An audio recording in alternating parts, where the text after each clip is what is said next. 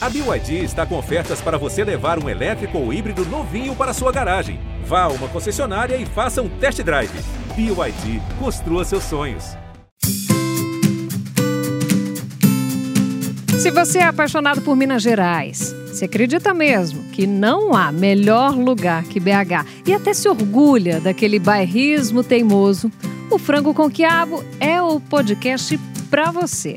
Eu sou Liliana Junger. E eu sou Thaís Pimentel. Então prepara seu prato aí, porque já tá na mesa.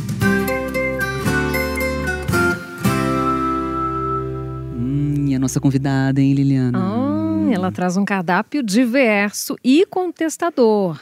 Criadora do canal Transpreta, ela tem mais de 150 mil seguidores no Instagram. Fala sobre ocupação de espaço, e traz luz para as questões de gênero. E como uma boa Belo Horizontina não dispensa uma cervejinha. Giovana Eliodoro tá com a gente. Tudo ah, bom, Giovana? Oi, Giovana? Eu tô ótima, eu tô super feliz de estar aqui com vocês e grata por esse convite, porque eu sinto que agora eu venci. Se eu tô no frango com quiabo, Ai, é porque. Deus, que Como uma boa mineira, eu venci, viu, gente? Então, assim, já tô pronta. E já aí, tô pronta Giovana, pra esse tudo cardápio. bem com você? Tudo certinho? Tá tudo bem, eu tô bem tranquila, serena. Apesar do caos em torno da vida, a gente segue mantendo a áurea, né? Isso é bom, né? É, demais. Nascida e criada em Belo Horizonte, Giovana? Conta um pouquinho pra sim, gente. sim, eu sou nascida e criada em Belo Horizonte, apesar dos meus avós ter vindo da região mais do interior de Minas, então a minha família não é originária daqui de Belo Horizonte. De onde que eles são? De Minas, também outras regiões um pouco regiões metropolitanas hoje consideradas, mas a minha avó materna, se eu não me engano, ela veio de uma região um pouco mais distante, inclusive sempre me fala a memória em relação ao nome da cidade, mas era algo que a minha avó sempre pontuava pra gente que ela veio pra cá para trabalhar e etc. E aqui ela conheceu meu avô e construiu a família e por aí vai. Ela veio trabalhar com o que aqui? A minha avó ela veio trabalhar aqui como cuidadora, babá de criança e depois como empregada doméstica e etc. Uhum. E o meu avô também veio do interior com essa missão, assim. Só que ele, no caso, veio trabalhar como operário e logo depois ele meio que acabou entrando aí como eletricista e Uhum. pouco a pouco a história foi desenvolvendo. É. E a história foi se desenvolvendo tanto que Giovana é criadora do Transpreta, né? Eu relutei contra diversos ideais antes de construir isso aqui. Precisei desprender dos pudores que nos cercam para falar de dor, lamento e afeto. Na mira, seguimos perseguidas. Se corta, mutila, muda, hormoniza. Como é que é essa criação desse canal, Giovana? Então, esse canal ele surge de uma necessidade, sabe? Ou de uma falta de um espaço onde eu pudesse compartilhar um pouco da minha vivência, sabe? É, e não só da minha vivência, mas da vivência também de pessoas que são para iguais comigo, assim, sabe? Os meus e as minhas. Então eu lembro que eu sentia muito uma falta de ter é, algo que eu pudesse me enxergar. E quando eu falo isso, eu também nem falo muito no lugar da representatividade, que eu acho que é uma palavra que hoje em dia a gente usa tanto, mas que também caiu num sentido de esvaziamento dela, sabe? E aí eu meio que entendi que era muito mais sobre uma necessidade de não de representar, porque eu acho que eu nunca seria possível ou qualquer outra pessoa representar uma comunidade, um coletivo, sabe? Eu não acho que ninguém é capaz de representar todas as diversidades e opiniões de todo mundo, mas com o objetivo de criar um canal de voz ou de compartilhamento para que outras pessoas também pudessem redistribuir esse protagonismo, sabe? Eu acho que não é só sobre a Giovana, eu acho que também é sobre a Rebeca, a Júlia, é sobre a Lázara, é sobre outras pessoas trans e pretas que estão do meu lado. assim. Sobre a família dessas pessoas, Sim. sobre os amigos, né? Porque tem muita coisa que, que a gente aprende no seu canal. Sim, sim. Você tira muita dúvida e é muito curioso. Tem umas coisas que você fala assim, como eu não pensei né, nessa diferença, nessa coisa antes. Isso é muito importante para que as pessoas entendam direitinho né, como é a sua vida, né, como é a sua realidade e pelo que você está lutando, né? Sim, sim. Eu percebo que eu costumo dizer que nós, pessoas trans, de uma forma geral, a gente está bem próxima das pessoas, mas as pessoas não estão tão próximas da gente. Quando eu falo isso, é muito no sentido de que no cotidiano e no dia a dia, eu sinto que as pessoas têm grande distanciamento de vivências parecidas com a minha. E alguns questionamentos fazem te entender isso. Quando, por exemplo, pergunta para quem está ouvindo agora o Franco com Quiabo, quantas pessoas trans fazem parte da sua vida, quantas você tem como referência, Verdade. ou quantas você já abraçou, sabe? Uhum. Tipo, quantas pessoas trans você, tipo, falou assim, nossa, esse daqui é a minha referência bibliográfica. Ou quantas pessoas trans você segue na internet. Ou essa atriz é muito É, legal. essa- né? e aí você se dá conta de que essas pessoas não fazem parte da sua vida, que elas não fazem parte das relações sociais que você constrói. E elas estão ali, tipo, bem distante. Hoje em dia, acho que não mais, porque eu acho que antes, num contexto histórico assim, a gente tinha um processo em que travestis e transexuais não conviviam à luz do dia. É. Né? Tipo, na década de 70, 80, 90, você não via uma pessoa trans na rua de dia, sabe? Uhum. Então, hoje a gente tem esse processo de que a gente conseguiu ocupar e recriar um processo de visibilidade, sabe? Então, agora é a hora de se aproximarem também da gente. Você né? fala uma coisa legal nessa essa parte da, de pessoas trans e pessoas, né? Aham. A- é, tem uma. é, na parte do, do- da, da questão estereotipada que a gente Aham. tem, da travesti e tudo mais, parece realmente uma coisa desumanizada às vezes, né? Sim. Parece que é. É não uma sei, caricatura. É uma né? caricatura, ou feita para o prazer de alguém, ou feita é, é, para Pra entreter. para entreter ou para expurgar uma, alguma coisa e no final é, ela é até enfim objeto de, de, de humilhação e de outras coisas que a gente vê. A gente que trabalha né, com jornalismo diário a gente vê certas questões assim que acontecem e tudo mais.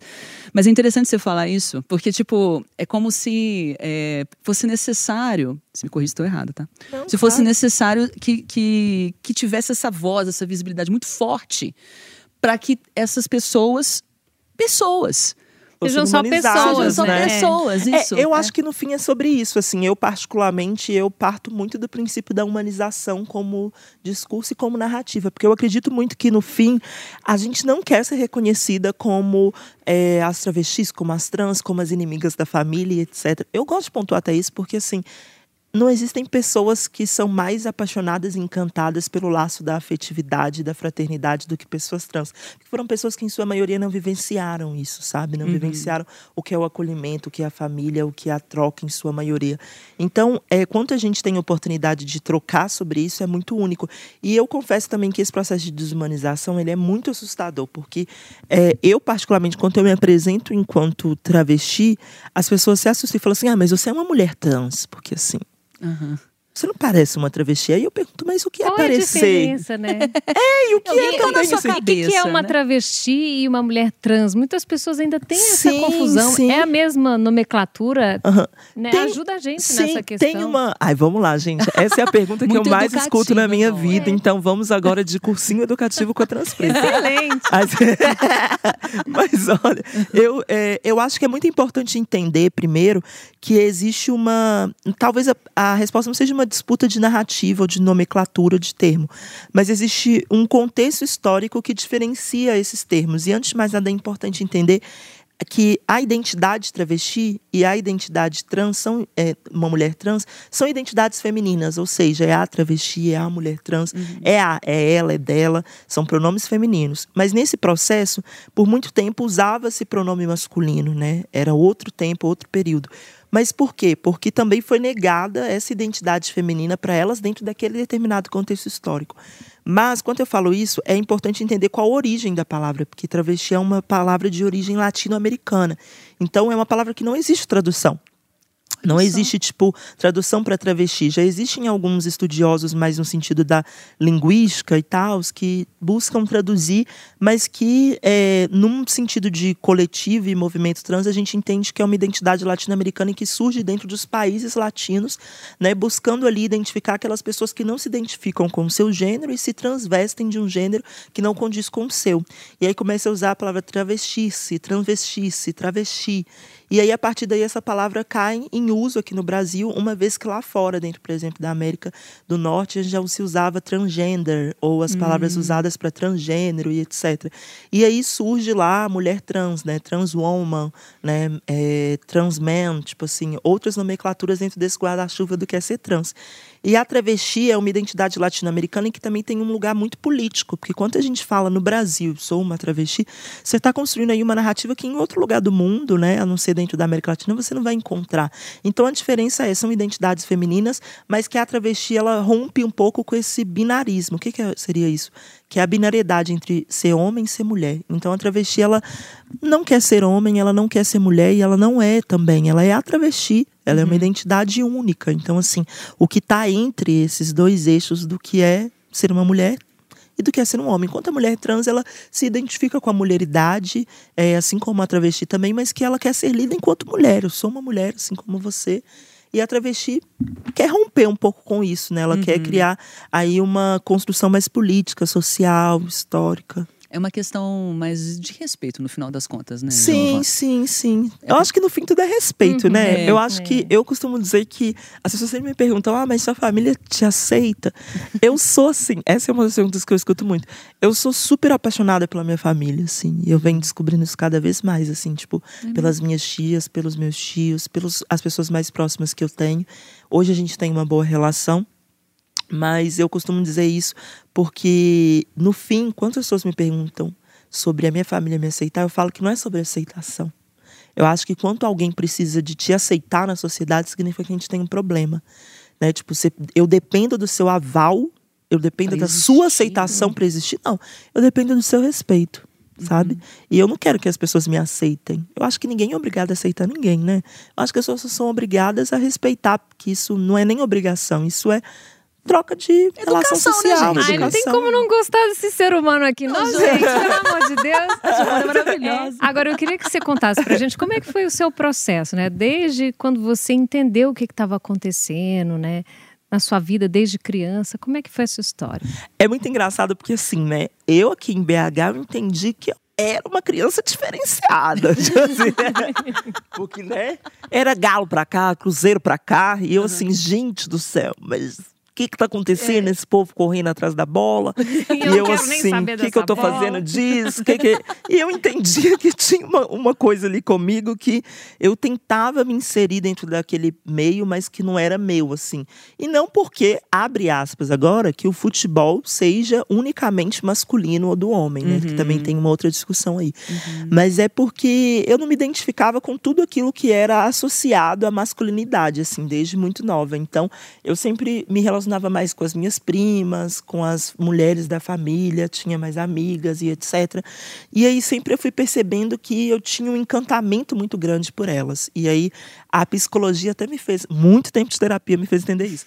Mas que assim, era entender Terapia pra todo que mundo, é isso, gente, saúde mental, please, por favor. Importante. Mas que eu entendia que eu tinha um encantamento no sentido de me apaixonar muito pelas minhas amigas. Quando eu era criança, eu me apaixonava pelas minhas melhores amigas. E assim, eu me apaixonava por elas no sentido afetivo. E eu ficava assim, não, mas eu não sou uma pessoa é, gay, que não sei o quê. Que... Eu nunca me identifiquei como gay também, é um outro parêntese. E aí que eu ficava assim, mas de onde essa paixão? E hoje eu entendo que era no lugar da identificação. Era Você no lugar queria de... ser como elas. Isso. Então, assim, eu acho que a, a, a- essas meninas pelas quais eu me encantei na minha infância eram as quais eu me identificava de alguma forma ou que eu queria seus me modelos, né? aproximar. Isso, assim. Hoje eu acho isso muito, muito genial e também é muito, muito fanático até em relação à minha mãe, assim, tipo, porque eu sempre fui muito mais próxima da minha mãe. Uhum. E eu sempre fui muito encantada com a minha mãe, assim, pela forma dela se maquiar, dela se colocar no mundo, dela se posicionar, porque minha mãe é muito imponente, assim. Uhum. E aí que isso, ao longo do tempo, foi acontecendo, só que eu sempre reprimindo tudo. Aí chegou um momento que eu falei assim, pera, alguma coisa está errada. Aí veio a sexualidade, que é diferente de gênero. Então, Sim. primeiro eu me assumi enquanto bissexual. Então, eu entendi que eu não gostava de ficar só com meninos, eu gostava também de ficar com meninas. E aí buga a cabeça das pessoas que Quantos estão ouvindo. tinha? Que já fica assim, poxa, ela é travesti, ela é trans, ela ainda é bissexual. Pera, pera, pera, epa. Vamos anotar tudo, É, calma. estamos calma, super- gente, tá tudo bem, tá E tudo você tinha tranquilo. quantos anos nessa época? Eu tinha que 14 para 15 anos. E eu lembro também que assim, eu já me entendi assim, mas eu sou filha única, então a minha mãe ela, quando eu era criança, eu sempre me perguntar um episódio, era quando eu, minha mãe foi pro médico e eu vestia as roupas dela. E a minha mãe chegou em casa. Ai, E você tava com as roupas dela, É, vestida. e aí a minha mãe me fez jurar pra ela, eu não lembro quantos anos eu tinha suficientemente, mas que eu nunca mais devia fazer aquilo. nossa. Então, assim, eu cresci Achando que com era a Aquela errado. voz cena da na minha mãe cabeça. na cabeça. Uhum. Então, isso eu entendia muito bem, que eu não, nunca mais podia fazer aquilo, ser aquilo. Então, isso nunca foi uma possibilidade, assim, até porque minha família toda é uma família majoritariamente preta, então tinha muito lugar do homem preto, fortão, do samba, do pagode, que é pegador. e eu assim, gente, fechado, às é, vezes, né? meu ébano. E eu assim, meu Deus, o que, que eu tô fazendo aqui? Voltando à pergunta, homem que pega travesti e transexual é um cara gay, um cara homossexual, um cara viado? Na real, eu quero deixar bem escurecido aqui que antes de mais nada, eu estou compartilhando com vocês através desse vídeo a minha opinião baseada nas concepções de sexualidade e de gênero que eu trago comigo. E aí que a resposta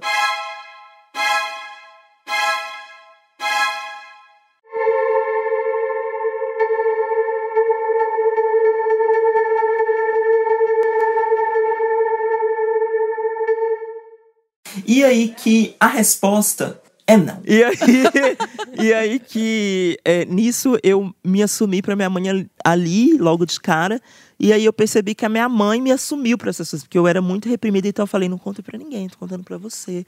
E ela, não, é, eu te amo muito, me acolheu e etc. Ó, que maravilhosa. Mas É. depois da hora que eu me assumi enquanto uma pessoa trans, aí foi um outro processo. Que aí a minha mãe não lidou muito bem com isso.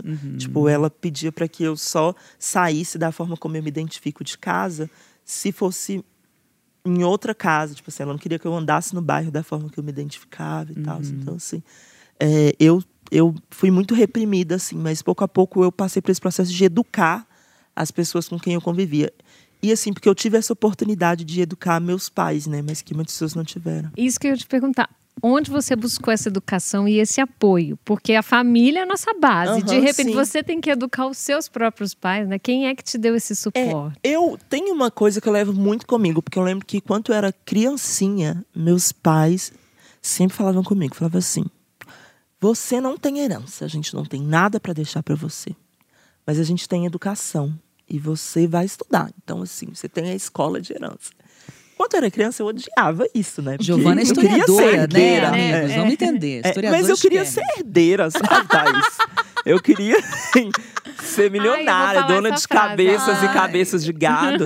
E aí, assim, vai, vai pra escola. E é. aí eu ia pra escola, assim, triste, capenga. Oh, Mas Deus. eu ia. E aí depois eu fui entendendo que talvez era essa herança que eles deixavam pra mim que foi o que me impulsionou a, a trocar com os meus pais e poder falar com eles que eu era uma pessoa trans, que eu queria ser tratada de tal forma, que eu merecia ser humanizada e que no fim é, eu só estava lutando por um direito básico, por exemplo. Eu costumo falar isso que pessoas trans lutam por direitos básicos. E se as pessoas que escutam não acreditam nisso, para para pensar que a gente não quer nenhum direito a mais, a gente só quer direito a usar um banheiro. Só quer direito a ser amada e acolhida pela família. A gente só quer direito a poder estudar, a poder viver, sabe? Tipo assim, são coisas tão A básicas. poder viver. Você falou uma frase que eu fiquei até arrepiada, porque a gente vê muitos crimes relacionados, Sim, né? sim. A pessoas trans, transfobia. é, a gente não tá num lugar de embate, sabe? Eu acho que nunca foi sobre embate. Parece que as pessoas acham que é um enfrentamento sempre. É, né? mas eu, eu acho que esse enfrentamento ele se tornou real quando a gente precisou de se mostrar é, ou de se fazer respeitada. E aí eu falo isso também por causa que tem gente que tá ouvindo a gente e que talvez tenha medo de travesti. Porque Uhum. eu cresci com medo de travesti. Eu moro na zona norte de BH, perto do Planalto ali, etc. E na Bairro região da Pampulha. ali, né? Isso. Tem é, alguns pontos de, de prostituição com trabalhadoras sexuais, que são travestis transexuais. E eu lembro que eu morria de medo, assim. Tipo, tinha medo. E eu entendo hoje que essa construção do medo, ela se dá pela necessidade de se fazer respeitada, ou de ser respeitada, ou de se tornar imponente. Sobreviver a algumas Isso, é uma coisas. estratégia de sobrevivência. A gente tem até figuras históricas em Belo Horizonte, né? Se a gente pensar até na, na parte do romance Deu do Furacão, né? Tem o Cintura Sim, Fina, Cintura que era uma Fina. travesti que usava a navalha pra se defender. Sim. A brava Eu amo a Cintura Fina porque também é uma personagem Madame que, Satã que, também, né? Eu tô sim, aqui voando. Que são, são, são figuras que fazem parte da cultura popular brasileira e que historicamente também foram importantes para demarcar esse espaço de que a gente, no fim, só queria ser respeitada. Então a gente construiu essa figura, por exemplo, a navalha debaixo da língua. Que eu também fiz uma pesquisa um pouco disso dentro do campo da história, que era de entender por que uma navalha debaixo da língua. Porque durante o processo de ditadura militar que a gente teve no Brasil, as travestis eram impedidas de trabalhar, né? Logo, o trabalho formal não existia. Então, elas se direcionavam ao trabalho sexual como sobrevivência. Não, não era prostituta porque queria, era porque era a única oportunidade que tinha e que ainda é para muitas. Uhum. E aí que, quando elas estavam fazendo o trabalho dela durante o processo de ditadura militar, elas eram reprimidas pela polícia. Uma vez que elas eram reprimidas pela polícia e pelo poder público, se assim posso dizer, elas encontravam formas de se defender. E a gente tem aí na década de 70 para 80 e 90 o surgimento de muitas ISTs. E aí criam-se um estereótipo de que pessoas LGBTs né, têm AIDS, uhum. têm, são soropositivas e etc. E a estratégia da navalha era, na verdade, para elas se automutilarem para mostrar para os policiais que elas estavam sangrando e logo eles não irem em direção a elas, Meu com medo dela, né, do sangue ou de se contaminar e etc. Então, assim, é, é, é só esse recorte histórico faz a gente entender que assim era uma estratégia muito assim, violenta. Violenta, Cruel, né? Então, né, assim, a navalha debaixo da língua era tanto para poder, claro, se fossem ameaçar ou partir para cima para poder utilizá-la, uhum. mas também para poder se cortar, se raspar, se sangrar ali, se mutilar, sabe? Nossa, BH é uma cidade transfóbica, você acha? A gente é muito Sim. conservadora. É, assim. eu ia falar isso agora, hum. que eu sinto que Minas, de uma forma geral, é muito assim, uhum. conservador, sabe? E aí, conservador no sentido de que eu sinto que a gente tem tantas tradições, tantas coisas que eu gosto muito, mas que ao mesmo tempo eu fico pensando como isso também distancia a gente de conhecer o novo, sabe? Mas eu sinto que ao longo do tempo também isso foi se reconstruindo, sabe? Eu acho que hoje BH tá meio que assim, se transformando. Uhum. Olha que lindo. Então eu acho que a gente está nesse processo. Porque você fica muito em São Paulo e em Belo Horizonte, uhum. né? O que, que, a gente pode fazer de paralelo aí, né? Nas Primeiro que a gente tem comida boa, né? A né? gente tem. A gente tem, a gente tem regionalismo né? único, a gente é não verdade. tem regionalismo múltiplo, como São Paulo, que né, tem um pouco de tudo, é. você não consegue descobrir algo que é Menos unicamente. O pão de queijo de lá que é, não é bom. Não, não é pão de queijo, gente não é. é. Bolo Eu acho que tem coisas que a gente tem que admitir. O tropeiro de é. lá é um feijão com farinha, não é a mesma que coisa. Triste, gente. Mas assim, brincadeiras à parte. É verdade, não eu, precisa é, falar que é brincadeira. Não, é verdade. Mas brincadeiras à parte, aquela só que não, eu descobri que Belo Horizonte, ao mesmo tempo que é uma cidade muito conservadora, tem algo que eu não encontro em São Paulo, que é o acolhimento. Uhum. E eu posso falar isso com toda certeza, assim, que eu sinto que aqui a gente é muito receptivo em relação a quem está chegando, quem não é daqui, tipo assim, por exemplo, quando você encontra um turista ou alguém passeando assim, você oh, conhece tal coisa. Você quer pegar, você, quer levar para casa, quer, né? É, é. Oh, vou tomar um café comigo, que é. não sei o quê. Entra aí, vem tomar um pão de queijo. Né? é, tipo assim, assim, é. Você vamos lá tomar um caldinho Levar as pessoas pro mercado central, só que não, você fala assim, vamos lá no Nono, vamos é. ali no bar de não sei quem, na esquina é. ali, você vai construir você tá uma... aonde, né? É tipo, aí daqui a pouco a pessoa tá no seu sofá. É, tipo isso. E eu gosto, viu, desse acolhimento. Assim. Pois é. E talvez esse acolhimento é, é de repente ele suavize algumas barreiras, Sim, né? Eu acho que é esse o lugar, né? Uhum. Mas também eu fico pensando quem é acolhido também, porque é, também né? tem essa questão, né? Uhum. Eu acho que hoje talvez eu seja mais acolhida por uma questão de eu ter me tornado, abre aspas, uma pessoa pública. Então, uhum, assim, eu sinto Sua que. visibilidade. É, tipo assim, as pessoas fazem questão, ah, transpreta, chegou aqui. Tipo, por exemplo, ontem eu tava num é evento. celebrity, né? Já é, todo mundo assim, já é, vamos dar uma porção de não sei o quê. E aí eu já fico assim, travada. Aí eu, é ela mesma. é muito bacana, né? O reflexo de que as pessoas precisam, estão ávidas, estão com vontade e sede de conhecer mais sobre Sim. esse universo, né? E é muito legal que você está ali disposta a responder, por exemplo, essas diferenças entre trans e travesti. Se você pega menino ou menina, menina. né? Ah, esse é vídeo é maravilhoso, gente. Vejam, é amei esse vídeo. Do jeito a vida é. Você sente bem. Se eu sinto bem com a mulher, por que, que eu não vou viver com a mulher? Se eu sinto uhum. bem com o homem, por que, que eu não vou viver com o homem? Se eu sinto Sim. bem com os dois, por que, que eu não vou viver com os dois? Arrasou! É um universo que muita gente não conhece. Não conhece. E que o preconceito surge daí, viu? Porque, assim, o preconceito ele surge do desconhecimento ou da falta de informação. E aí tem muita gente que fala assim, ah, mas vocês querem construir uma ideologia de gênero e pipipi. Nossa, nunca foi sobre isso. É, e aí as pessoas falam, ah, então tem que ensinar sobre gênero, sexualidade na escola. Não, não é sobre isso também que a gente está querendo falar. A gente está querendo questionar você, por exemplo. Esses dias eu li um texto que, que perguntava quanto é, que eu convivo com crianças, né? Tipo, especificamente meu sobrinho e etc. E aí, é que é meu afilhado, que eu considero meu sobrinho, porque eu sou filha única, no caso, né? Aí é aquele momento que buga de novo a cabeça. Eu dei um bug que aqui, sobrinho é esse, menina? O mas que que tá, tá acontecendo? Pegou na É, rua. Menino lindo, vai ser meu Mas sobrinho. é, é o Gael, gente. E aí que eu, ali nesse processo de educar ele, de vivenciar, de estar com ele diariamente, eu percebo que é tudo muito sobre educação, sobre essa herança que meus pais me deixaram e que eu levo comigo até hoje. E quero levar também para caso eu tenha e venha construir uma família. Que é no sentido de que a minha, a, as pessoas às quais eu me relaciono, que fazem parte do meu círculo social, elas estão muito nesse processo de desconhecer a realidade a qual parte de mim. Então, uma vez que elas têm esse conhecimento, elas passam a olhar para as coisas de outra forma. E aí fala assim: ah, mas e se eu não quiser conhecer? E se eu não quiser? Aí é uma decisão sua, É, né? De não querer conhecer o novo ou não se propor a isso. Mas também de entender que isso nunca foi novo. É isso eu que acho eu tô que também pensando, esse é o ponto. Que assim, pessoas LGBTQIA sempre existiram. Sempre estiveram aí. E aí, as pessoas falam, ah, mas toda vez surge uma letra e etc. Eu acho que não é sobre isso também. Eu entendo também que Dá vem um nós bug na nomenclatura. cabeça, Mas é. é por quê? Porque hoje a gente existe um, uma- um termo que se chama autodeclaração e autoidentidade, processo de autoafirmação, que antes não existia. Antes você era você aí, etc. Você vivia reprimido e hoje você tem a oportunidade, ou o direito à cidadania, de quanto você está respondendo uma pesquisa do IBGE e colocar lá que você é preto, que você é pato, que você é indígena, qual sua orientação sexual, se você é uma pessoa trans, se você é uma mulher.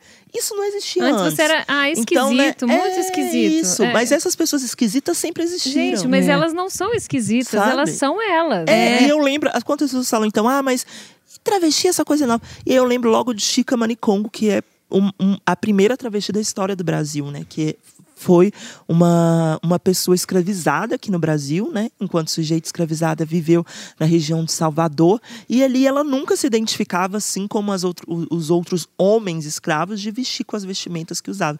E de onde ela veio, no continente africano, no Congo, não existia essa, essa construção de gênero ocidental, que é o homem usa saia, etc. Outras construções.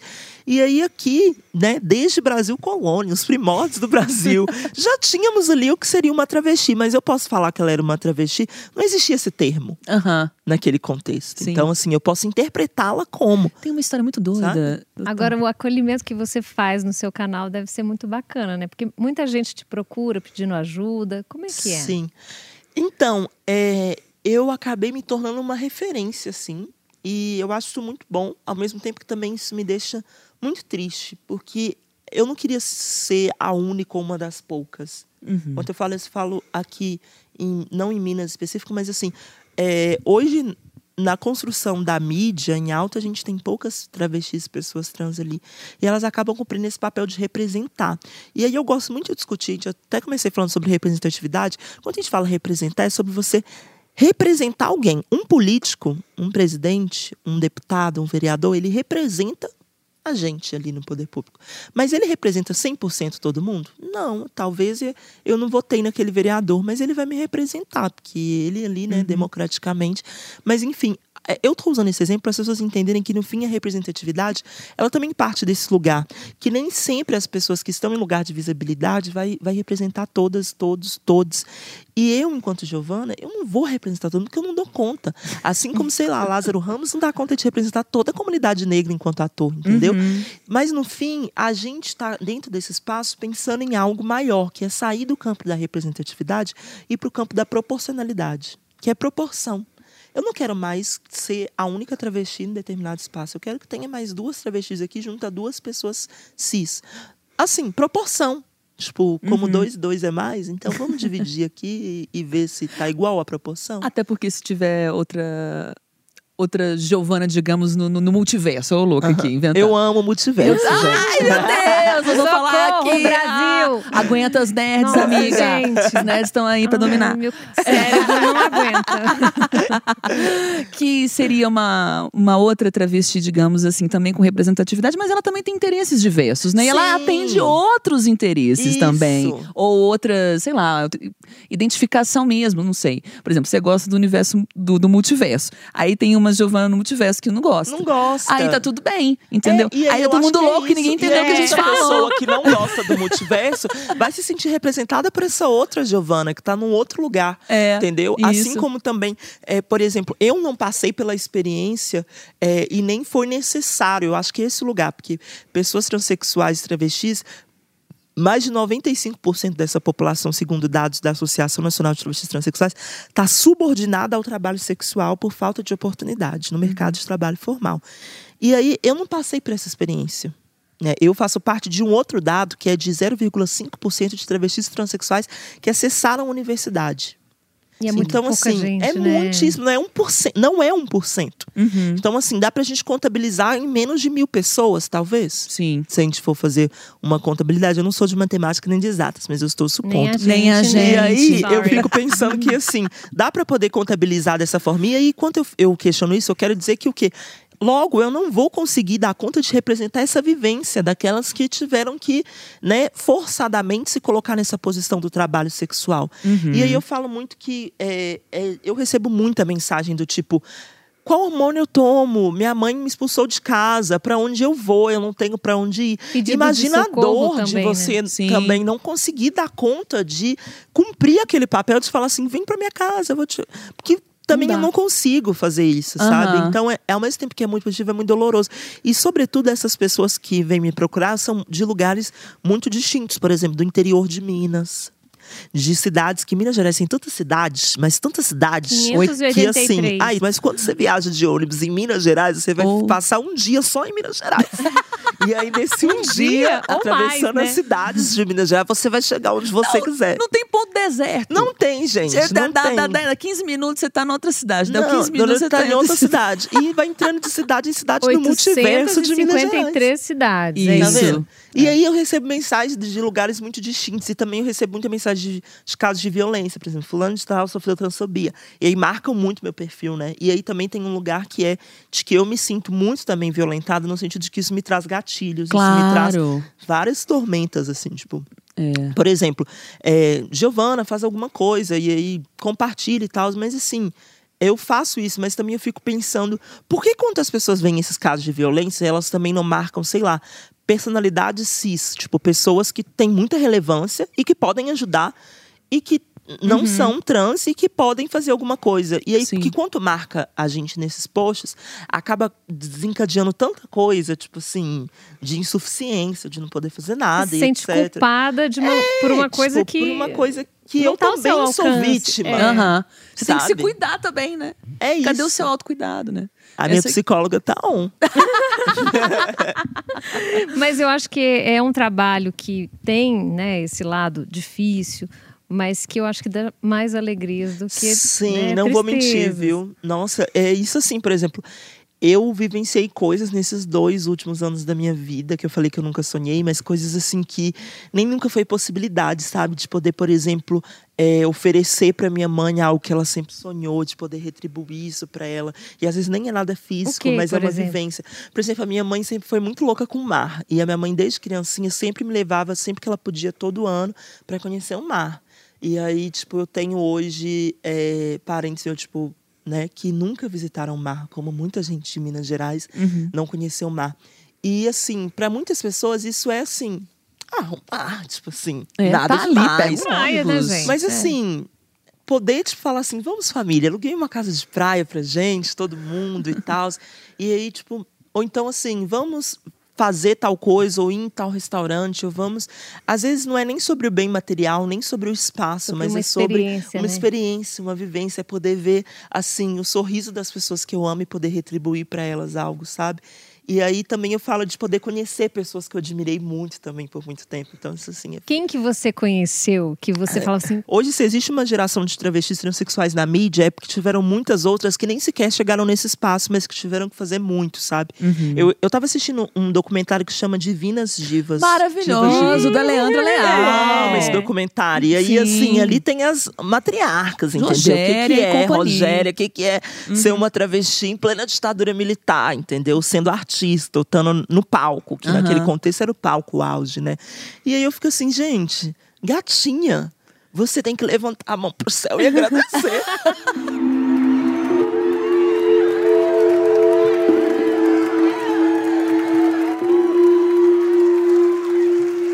As divas fazem parte do meu mundo e eu do delas. Elas nunca foram estranhas para mim. É verdade. É, mas Porque é. você tá num campo muito privilegiado. Sim, você sim, tá de um assim, acesso que assim que antes não era, não era, não era Não era possibilidade. possível, né? Não, era, possível. possibilidade nem por falta de oportunidade, né? De, é, é por falta de espaço mesmo, às Sim, vezes de não aceitação. Não, por falta- né, dessa dificuldade. A quantidade de, de, de, de- de gente talentosa, né? Que, que eu acho que, que acabou ficando pelo caminho porque não teve essa chance. A internet proporcionou, proporcionou muito isso. Eu né? acho que é um parênteses. Eu acho que a internet meio que democratizou ou redistribuiu muito o Uhum. acesso. protagonismo, né? O acesso à informação. E aí tem os prós e os contras, porque assim, muitas pessoas, é, abre aspas, escrotas se tornaram famosas, chegaram onde chegaram e etc. Uhum. É, pro bom Até pro hoje mal. pro bom e pro continuam, mal. né? E tem É. muitas pessoas e mal. boas também, pro outro lado, Abriu né? caixinha vamos- de Pandora, Vamos nem é, citar nomes.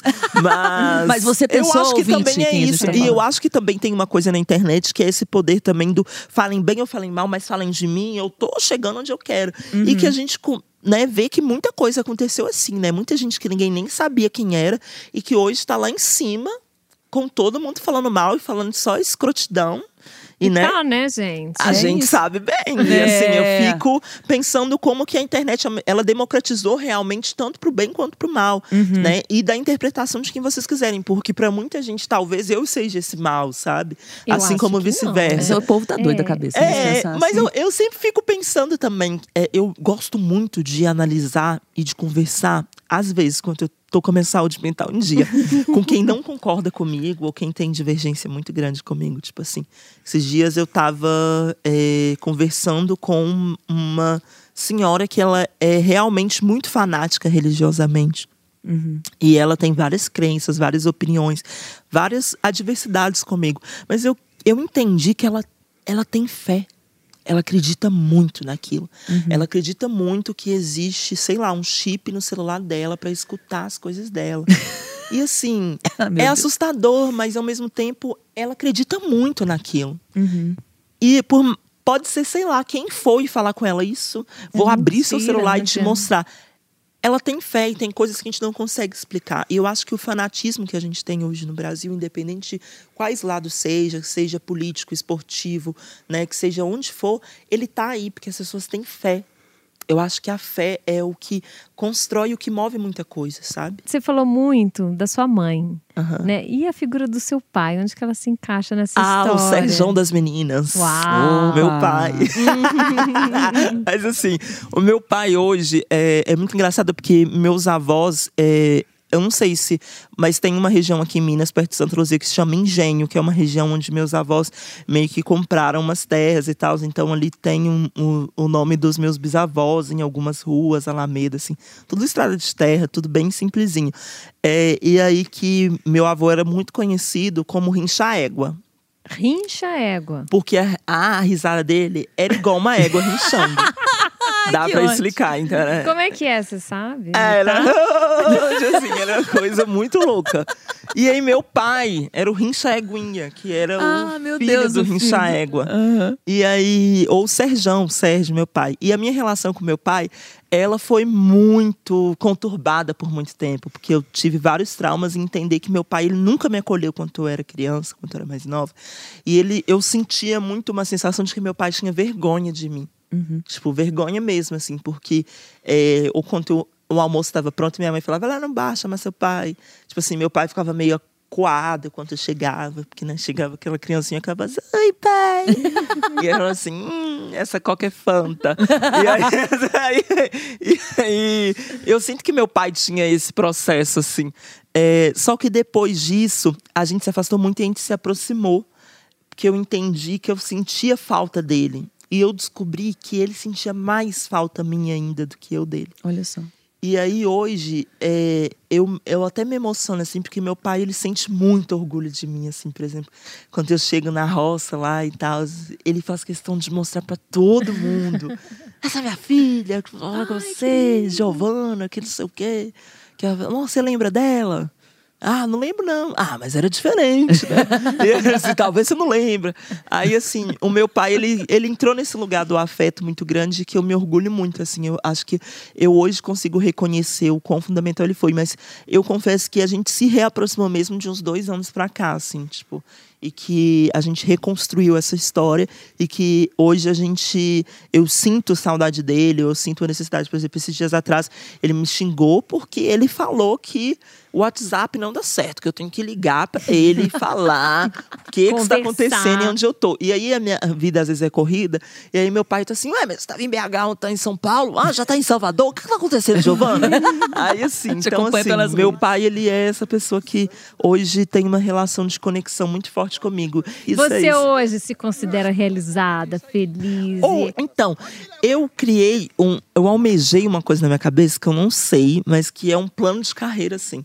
Que é muito me desenvolver como comunicadora, sabe? E, e, e aí, assim, o meu sonho, assim, é ter um espaço para me poder falar sobre, não só sobre as minhas vivências, mas para poder falar sobre outros assuntos e mostrar que a gente tem capacidade para falar, sei lá, sobre frango com quiabo, sabe? Então, assim, eu acho que esse momento está chegando aí, mas independente desse momento não chegar, hoje eu me sinto muito realizada por poder ter conseguido reconstruir não só a minha história, mas das pessoas às minhas voltas, assim, tipo, desses familiares, desses amigos, das pessoas de Minas, de BH, sabe? Refazer as conseguir pontes, romper, né? é. Eu acho que eu tô realizada por ter conseguido romper um pouco esse lugar de que muita gente acredita que tudo acontece no eixo São Paulo e Rio. Uhum. E eu acho que isso Aqui a gente Sabe? fala muito sobre isso, até para a importância de como, como pessoas aqui de Minas ou que É. Minas Por Gerais exemplo, são fundamentais. 80% das pessoas acham que eu sou de São Paulo, assim, que me seguem, sabe? E aí, quando vem, sei lá, um stories na Praça da Estação, aí fica assim, que lugar que é esse aí?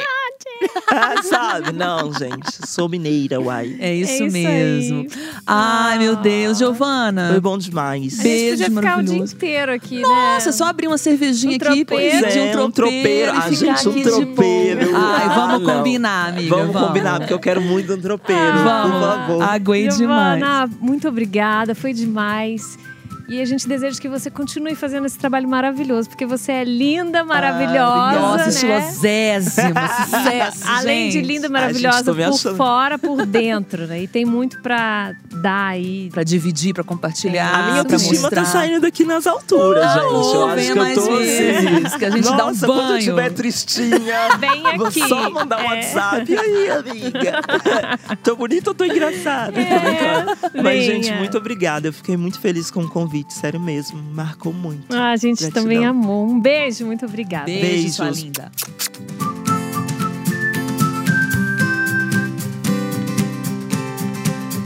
O podcast Frango com Quiabo é produzido e apresentado por Liliana Junger e Thaís Pimentel. Na edição, Breno Amorim e Daniel Nunes. Coordenação, Leonardo Fiuza e Cristina Castro.